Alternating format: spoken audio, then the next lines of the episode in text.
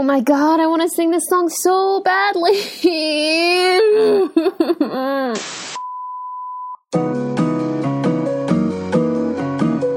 hey everyone! 皆さんこんにちは。カネエンデルソンです。How are you doing today, guys? Everyone good? Guys and girls? 皆さん元気してますか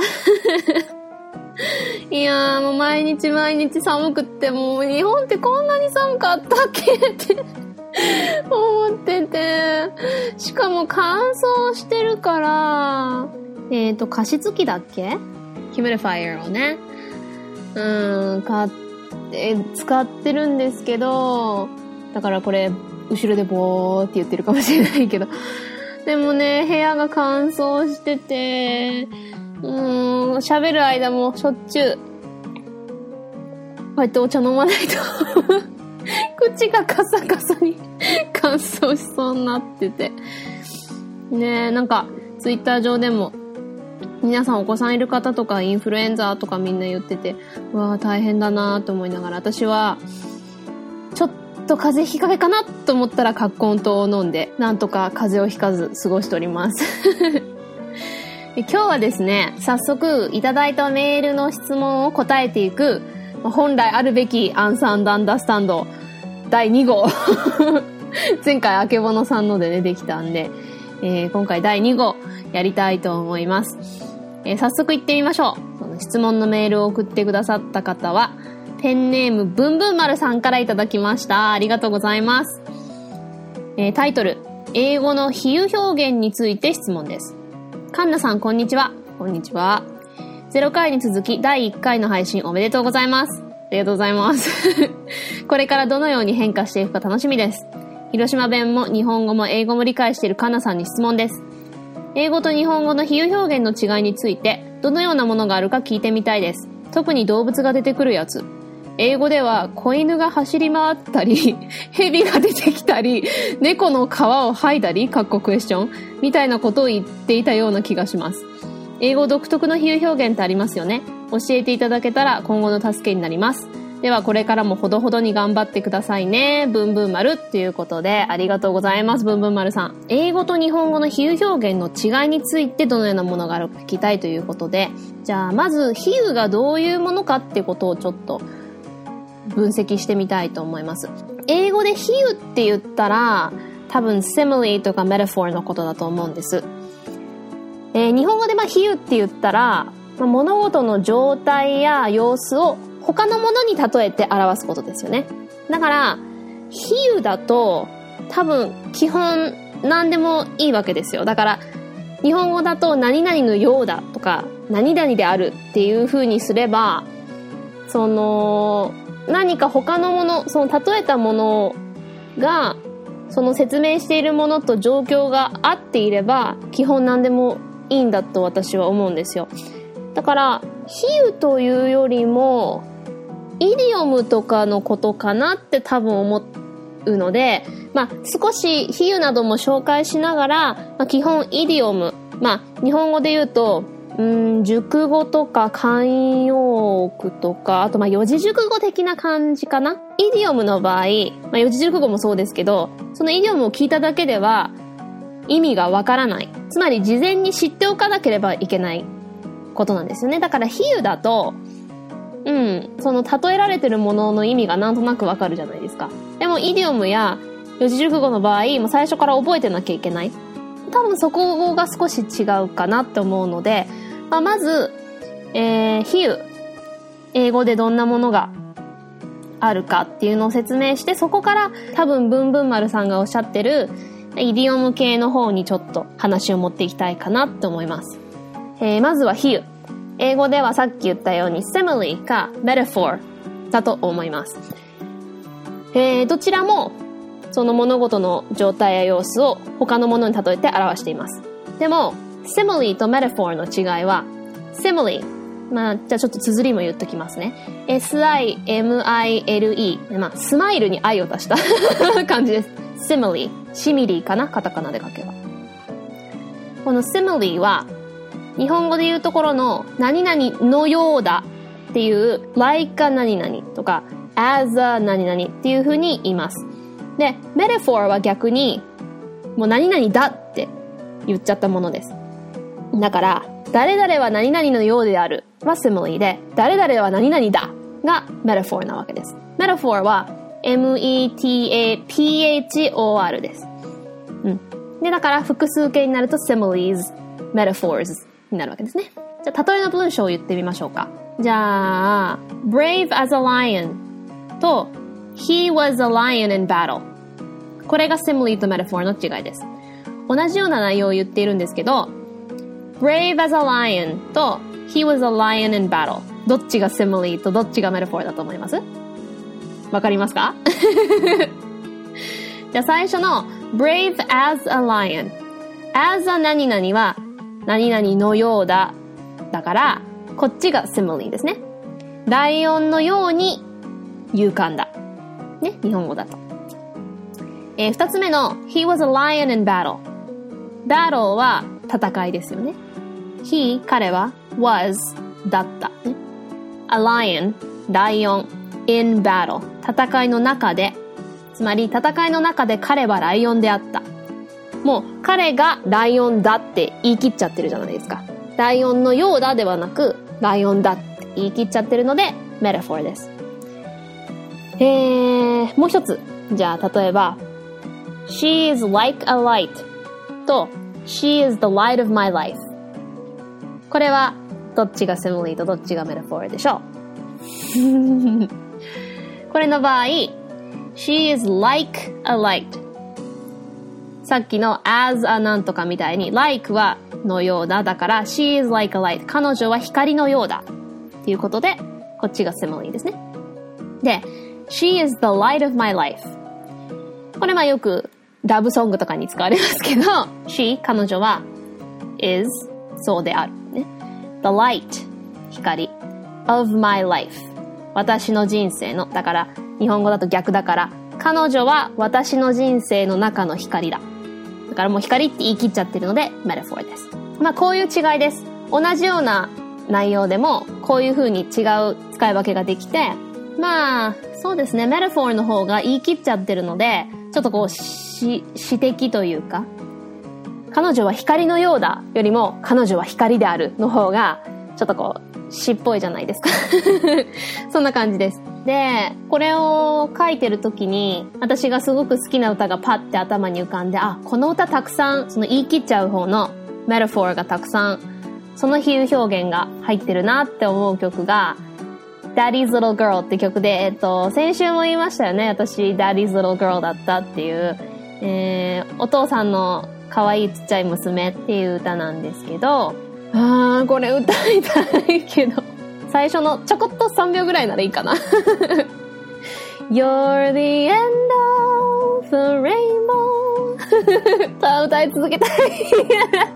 娘に対してお父さんが、君は僕の何々だとか、君は何々のようだではなく何々だっても言い切っちゃう歌詞がすごく多くて、例えば、You're the end of the rainbow, my pot of gold っていうのがまあ最初の歌詞なんですけど、end of the rainbow 虹の向こう側。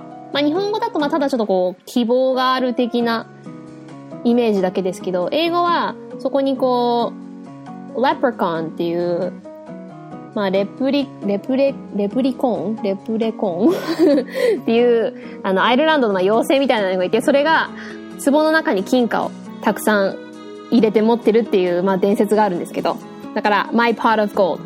だから僕の壺の中の金貨？は大事なものってことですよね。A precious gem is what you are. 君は大事な宝石だ。Uh, you're the spirit of Christmas. 君はクリスマスのスピリット。うん、クリスマスの精神ともちょっと違うかな。まあ、あのー、私がクリスマス会でちょっと話したと思うんですけど、人に感謝して贈り物をあげたりする、そういう感謝の心っていうの？そういうのはまあ、スピリット・オブ・クリスマスって言うんですけど、スピリット・オブ・クリスマス自体だと、君はね。それこそ希望があるウキウキワクワクしたあのクリスマスの気持ち。My star on the tree. ツリーの上の星だ。っていう、こんな感じで、こう、何々だって言い切っちゃうことで、なんとなく、もうその意味がわかる。これが比喩ですよね。だから simile と metaphor。だからこれはもう自分で勝手に作っちゃっていいわけですよ。うん。日本語でも基本そうじゃないですか。何々のようだっていう時って特に決まりがないっていうか、自分で適当に決めればいいんですよね。で、このブンブンマルさんが言ってた、子犬が走り回ったり、蛇が出てきたり、猫の皮を剥いだり、みたいなのは多分、さっきも言ったイディオムのことだと思います。特に動物が出てくるやつっていうリクエストだったので、今日は動物が出てくるイディオムにフォーカスしたいと思います。えー、先ほど言ってた、子犬が走り回るっていうのは、どうだろうな。パピーラブとか、barking up the wrong tree とか、そういうのでいいのかな。うん。まあ、パピーラブとか言うと、あ、まだそんなうんそれこそ恋に恋してる的な状態だよね、みたいなことをパピーラブって言うし、パピーは子犬で、ラブは愛ですね。あと、まあ、よく使うのが、bark up the wrong tree。まあ、bark は吠えるじゃないですか。Up the wrong tree。wrong は間違っている。tree は木なので、間違った木に吠えている。つまり、うーん、その人のせいじゃないのに、その違う人にこう噛みついちゃう だから、僕のせいじゃないのに僕が悪いみたいじゃんっていう時とかよく、Oh, he's barking up the wrong tree! とかよく言ったりしますね。あと犬が出てくるやつって言ったら、dog eat dog world とかかな。うん、まあ、弱肉強食的な意味ですね。まあ、犬が犬を食う世界。dog eat, eat は食べるね。dog eat dog world. world は世界。だから犬が犬を食べる世界、まあ、つまりまあ弱肉強食的なことですね。うーん、蛇が出てくるのって言ったら、うーん、どうだろう。snake in one's bosom とかかな。snake は蛇でしょ？In は中。で、まあ、そこに his でも her でも彼のでも彼女でも何でもいいけど、誰かの bosom。bosom っていうのはまあ胸っていう意味なので、えー、誰々の胸の中の蛇っていうのは、うーん、自分がこう信頼したり面倒見てたりしてた人が実は裏切り者だったみたいなことですね。まあ、大体蛇が出てくるやつは裏切り系ですね。まあ、多分これは聖書と繋がってると思うんですよね。あの、皆さんアダムとイブと蛇とリンゴの あの話ご存知ですかね。あれで多分、まあ、蛇が人類最初の男、アダム、女、エヴァのそのエヴァの方を騙して、禁じられたリンゴを食べるって話なんですけど、まあ、だからその辺から蛇っていうのはこう、信頼できない、裏切るっていう存在になったって感じですかね。うん。こう、snake in the grass とかも言いますかね。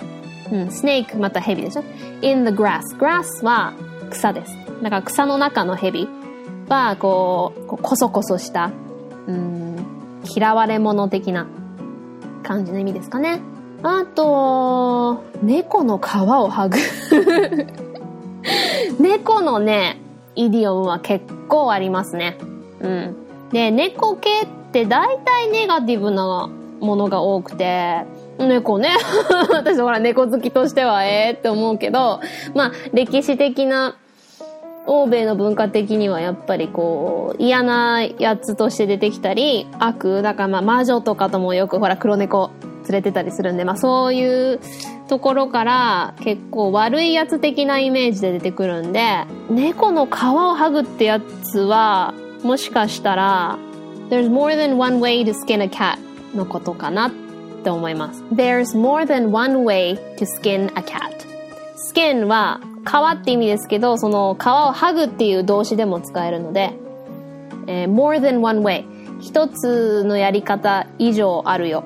to skin a cat 猫の皮を剥ぐには。つまり、猫の皮を剥ぐには一つのやり方だけじゃないよ。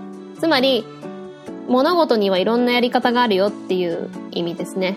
まあ、猫の皮を剥ぐなんて 恐ろしい話嫌なんで、私は使いませんけどね。うん、それに結構古いんで、うん、まあアメリカでは誰か使うのほとんど聞いたことないと思いますね。うん、人が使うの聞いたことない気がする。でも、これから紹介するものは結構私も使ったり、周りの人も使ったりするので、ちょっとクイズ式にやってみましょうか。意味を皆さんに推測していただきましょうかね。では、イディオムクイズイディオムクイズイエーイ ということで、私がまず英語でイディオムを言いまして、日本語に直訳しますので、その意味を皆さんで考えてみてください。では、第1問。でるん The straw that broke the camel's back. The straw that broke the camel's back. 直訳すると、ラクダの背中を折った藁。これはどういう意味でしょうか? 皆さん、推測しましたか?答え言いますよ。藁一つだけで、どうしてラクダの背中が折れるか?まあこれは、今までたくさん藁が積み重なってて、最後のほんの少しだけで折れてしまった。つまり、小さいことがたくさんたくさん積み重なって、我慢に我慢を重ねてて、堪忍袋の尾が切れたっていう状態です。日本語で言うと。だから文章で使うとしたら、もうずっと嫌な奴がいて、もうそいつに言われたことをずっと我慢してたけど、なんか些細な、普通だったら全然切れないようなことを言われたら、ぶっちーん切れちゃって、That is the last straw! それがもう最後の藁だって言っちゃうことですね。これは私もたまに使います。では、第2問。ダダン !The birds and the bees. 鳥と蜂。これは、ちょっとわかんないかな。でもこれ、欧米の人に言ったら誰でもニヤニヤしますから。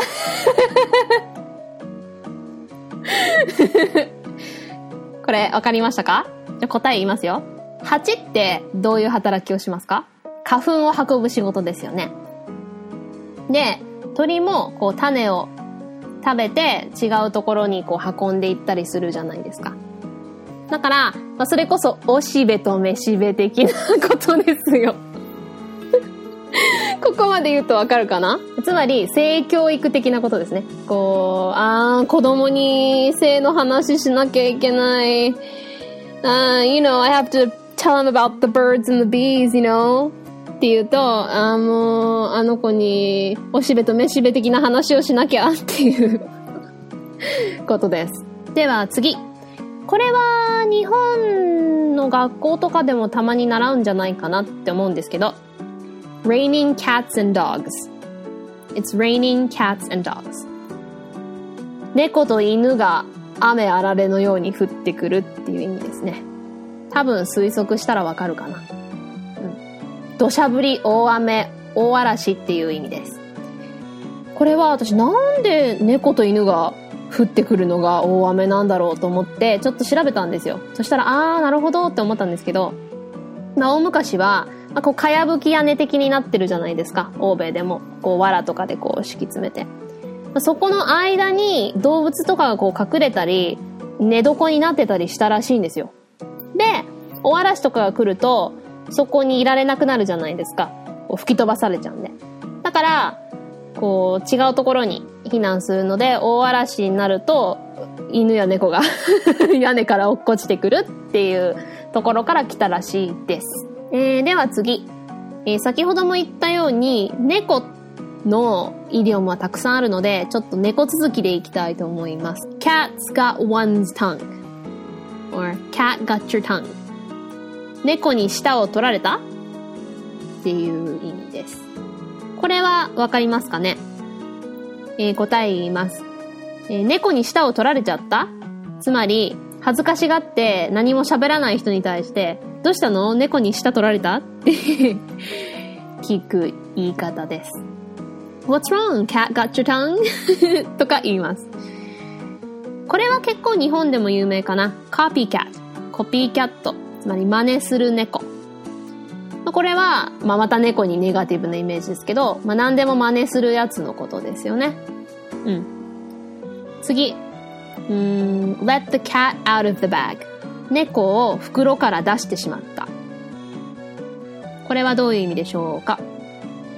はい。では答えます。誰か秘密を漏らしちゃった人のことです。だから、もう誰が猫を袋から出しちゃったの？って言ったら、もう誰が秘密漏らしたの？っていう。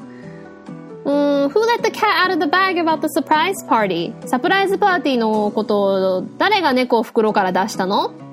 って言い方をします。これはなんで猫を袋から出すんだろうって思って、これも調べたんですよ。元はどこから来たかわからないらしいんですけど、まあ、一番有効な説が、cat o nine tails っていう、えー、猫の9つの尻尾っていう意味なんですけど、まあ、9つ先がついてるムチがあって、それがイギリス海軍の中でよく使われるそのムチがあったらしくて、それをいつも袋の中に入れてたらしいんですね。で、秘密を漏らしたやつは、そのムチ打ちの刑を受けるので、そこから来たらしいです。次。今度は羊やヤギ編いきます。えー、 scapegoat。scape 自体は確かなんか茎とかいう意味があったと思うんですけど、まあ、 scape 自体は普段の会話では使わないですね。もう scapegoat。まあ、 goat はヤギなんですけど、もう scapegoat っていう一つの単語で使います。これはもうよく使われる単語なんですけど、皆さん何かわかりますか？これはカタカナでもスケープゴートってたまに小説とかで出てくると思うんですけど、身代わりっていう意味です。これは聖書のレビキ、レベルケスから来たもので、まあ、捧げ物、あの、昔は、旧約聖書の時代は捧げ物、ヤギを捧げて代わりに罪を焼き滅ぼすっていうユダヤの習慣があったので、まあ、そこから来ています。えー、次。Black sheep 黒い羊。これは皆さんどういう意味かわかりますか？えー、答えは、まあ、仲間外れ。まあ、群れの中に合わないものっていう意味です。まあ、だから羊って大概白いじゃないですか。で、その中にたまに珍しく黒いのがいたりすると、うん、ちょっと変わり者とかいう意味です。だから、あ、oh, he's the black sheep of the family っていうと、あ、うちの家族の中でのこいつ黒い羊なんですよっていうと、まあ、家族にはちょっと滅多にいないポッて出た変わったやつとかいう意味です。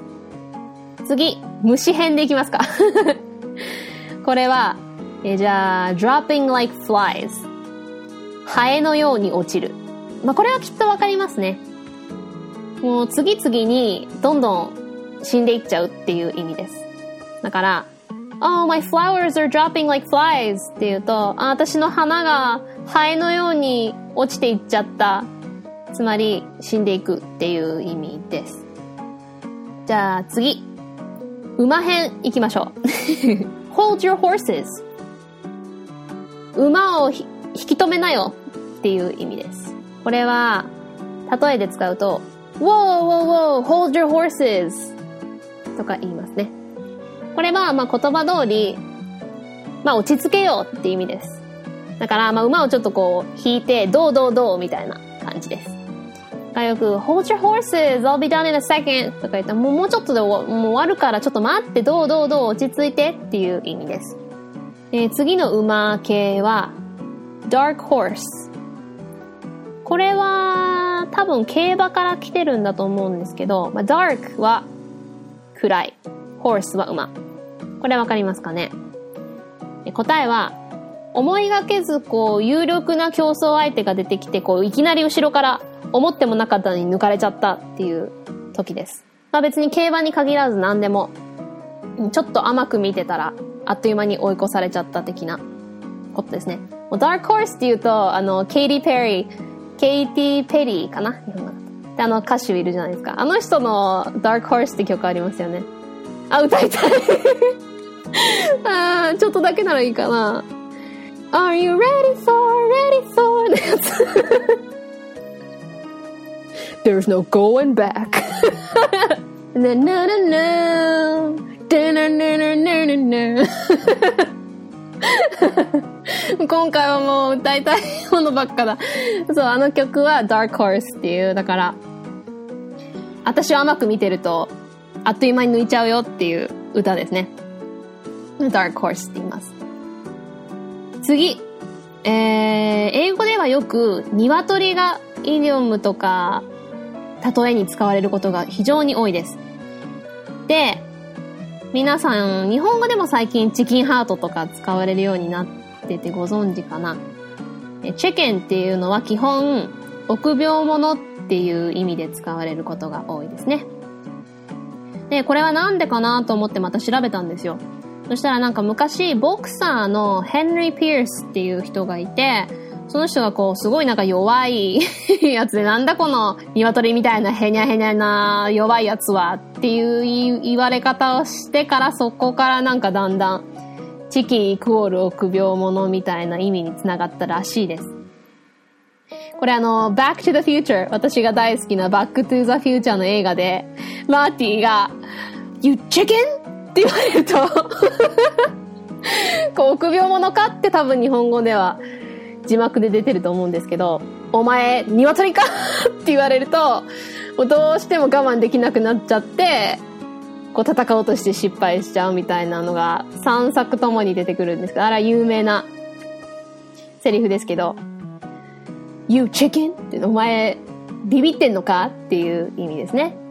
chicken out っていうと、out ってまあ出るって意味じゃないですか。まあだから、その参加せずに逃げちゃった。だから chicken out.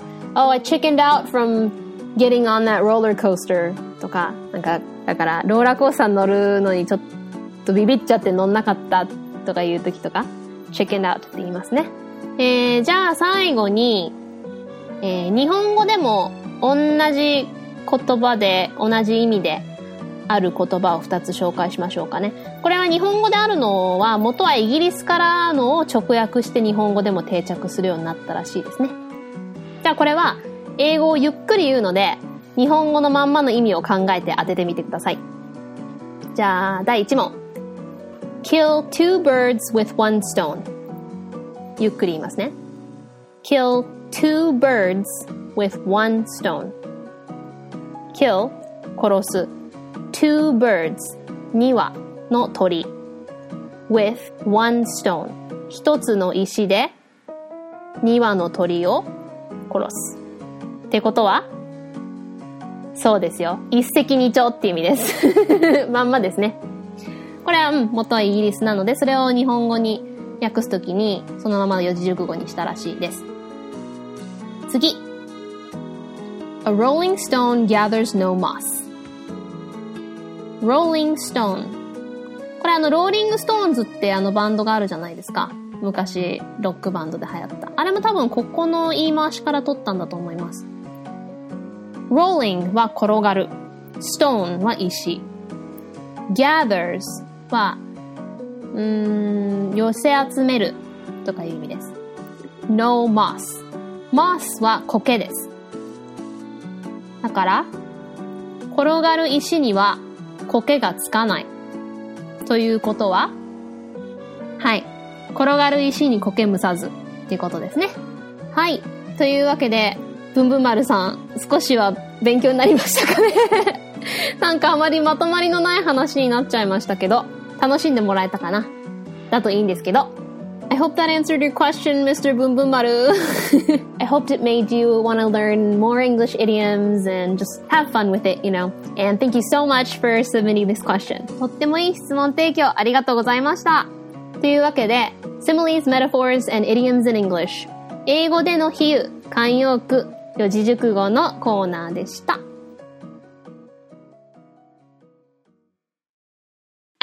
haven't written a jingle yet, But here's some letters and comes from you. まだジングル作ってないけど、コメントメール来たから読んじゃおうイェー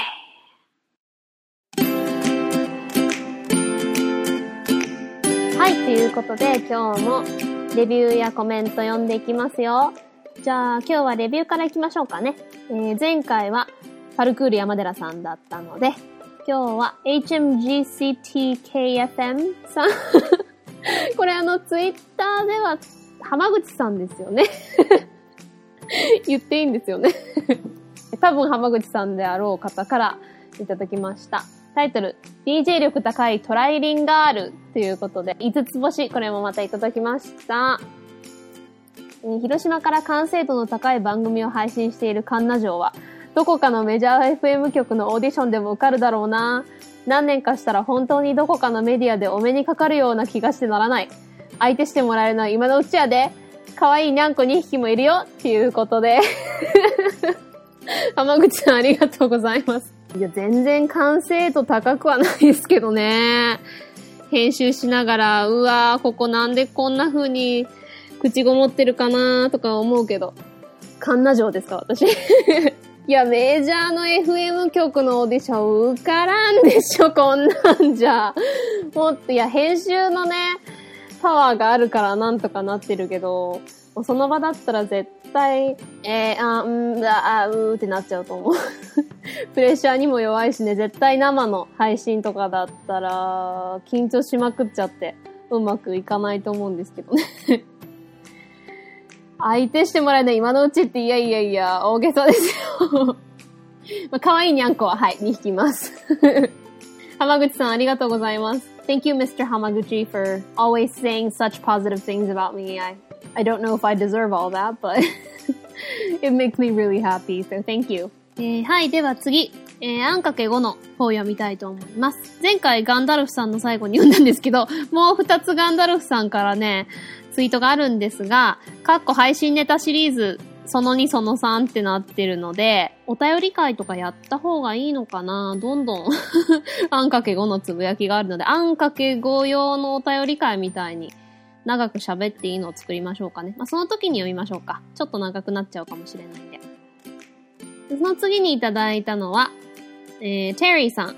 以前も読んだオーストラリアに住んでらっしゃるテリーさんからいただきました。えー、2回目改めて聞いたらカンナさんが あん言ってた。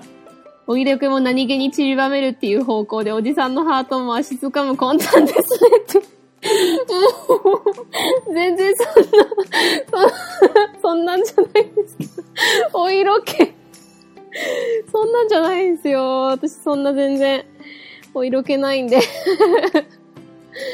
いやー、エロの方には走らないようにします。一応、なんか、あー言ってエロいねみたいに突っ込むコメントがあったんで、それのためにちょっと言っといただけであー、Mr. Terry. Thanks for that comment. I don't know if I'm actually doing that. I don't think I'm going towards the erotic route. uh, I'm trying not to, so don't count on it. Thanks, Mr. Terry. えー、次。えー、ノワール2号さんからいただきました。英語が話せるってかっこいい。俺は英語はドロップアウトしたからな。さらに、広島弁まで、英語、日本語、広島弁、3カ国語、すごい。あ、でも俺も日本語と大阪弁話せるからバイリンガルだいっていうことでありがとうございます。そうですよ。日本語のま方言って一応そのお互い理解できるという意味で別な言葉という風に認識されてないですけど、でもほら、関東語と中国語の違いほどじゃないにしても、結構違うじゃないですか。方言って違う言葉もあるし、真似しようと思うと完璧にはできないので、そういう意味では別な言語だと思ってるので、ノワールさんもバイリンガルですよ いや、私ね、大阪弁、憧れるんですけどね、真似すると、なんか違う気がすると思ってで、なんか、中途半端なの真似されるのって、イライラする人もいるじゃないですか。私はまあ、広島弁真似されてもそこまでイライラはしないけど、まあ、ドラマとかで、こう、ちゃんとあるべき方言を教える人とかもついてるはずなのに、いや、これはひどいっていうのがあるときは、ちょっとイライラしますけど、普通の人が広島弁喋ろうとしてくれるのは嬉しかったりしますけど、でも、まあ大阪弁ネイティブの人が聞いたら中途半端な大阪弁ってムカつくんだろうなと思うから、できるだけね、真似しないようにしてるんですけど、もうなんやねんな、もう、とか。せやで、とかなんか言いたくなる大阪弁って。なんか大阪弁で言うだけで、標準語で言うよりもおかしく笑えるように聞こえたりとかするし、大阪弁真似したいんですけど、まあ、広島弁と日本語と英語で トリリンガルということにしておきます。Thank you, Mr. Noir second? Noir the second? yeah, you're total bilingual between a common dialect and Osaka dialect. So be proud of who you are. Thank you. 次。あー、これね、もうずっと読みたくって、このツイートもらった時めっちゃテンション上がって嬉しかったんですけど、あの、私がいつも 名前出してる、このポッドキャスト始めたきっかけというか背中を押してくれたと言ってもいい、大阪の一般人によるポッドキャスト大々だけの時間の公式、まあ、多分柴山さんがやってるツイッターの公式アカウントからツイートをいただきました。おかよと柴山が LINE で感想を言い合ってる様子はまるで両親であり、最後まで聞いてほっと胸をなで下ろすおかよは、まるで我が子を心配する母のようであり、みんなのカンナちゃんになり寂しくなっている柴山のその様は父のようでもあり、いつか訪れるその日は近いのかもしれない。ということで。嬉しいわ。これね、時間的にはだいぶ前なんですけど、また読み返してまた、めっちゃ嬉しいわ。LINE で私のことを話してくれたんですね。でも、両親って年そんな変わんないと思うんですけどね。父と母って。でも、みんなのカンナちゃんになり寂しくなってるとかなんかちょっと嬉しい。で、このいつか訪れるその日って、何の日のこととか私散々悩んで、何のことだろうと思って、で、コメントのところにも、絶叫逆立ちマシーンさんとか、ということは、岡谷さんと柴山さん結婚するんですかとか言って、そうだよね、これとか思って、えーとか思ったら全然違うって思いっきり二人から否定されたんですけど、後から ただ、なんかその、ポッドキャストをこれから始める若い世代に譲るその日が近いかもってことだったらしいです。柴山さんによると いやいや、お二人にはね、まだまだずっと頑張っていっていただかないと。いつも何か自分の中でマイナスなものがあるときは、だけな時間を聞いてると自然に笑顔になれる。すごく大事な番組なので、やめないでくださいよ Mr. Shibayama, Miss Okayo, thank you! Your program literally supports me every single day, and I can't thank you guys enough. I really miss you guys. I want to see you again. Please invite me to your show again, please. I'm waiting for that call. ということで、今日はこのくらいかな。皆さんいつもたくさんのコメント、レビューありがとうございます。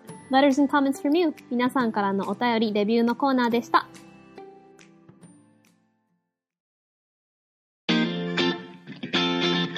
いうことでエンディングです。毎週レビュー、ハッシュタグコメント、お便り、どんどん読ませていただいて、その都度英語コメントもつけますので、どしどし送ってください。番組に読まれたくない方がいても、どんどん送っちゃってください。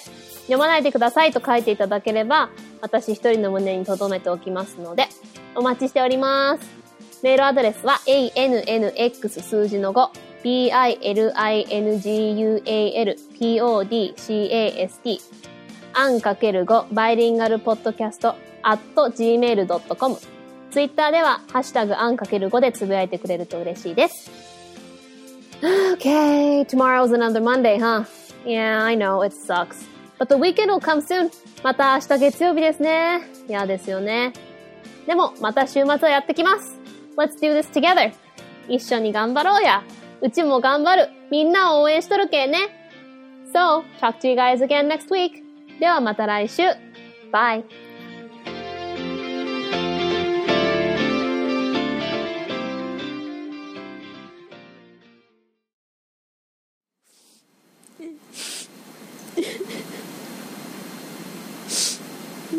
イ。したくな。い励ましに来てくれたの？なあいつも泣いてると来てくれるね。ありがとう。涙舐めてくれる。ありがとね。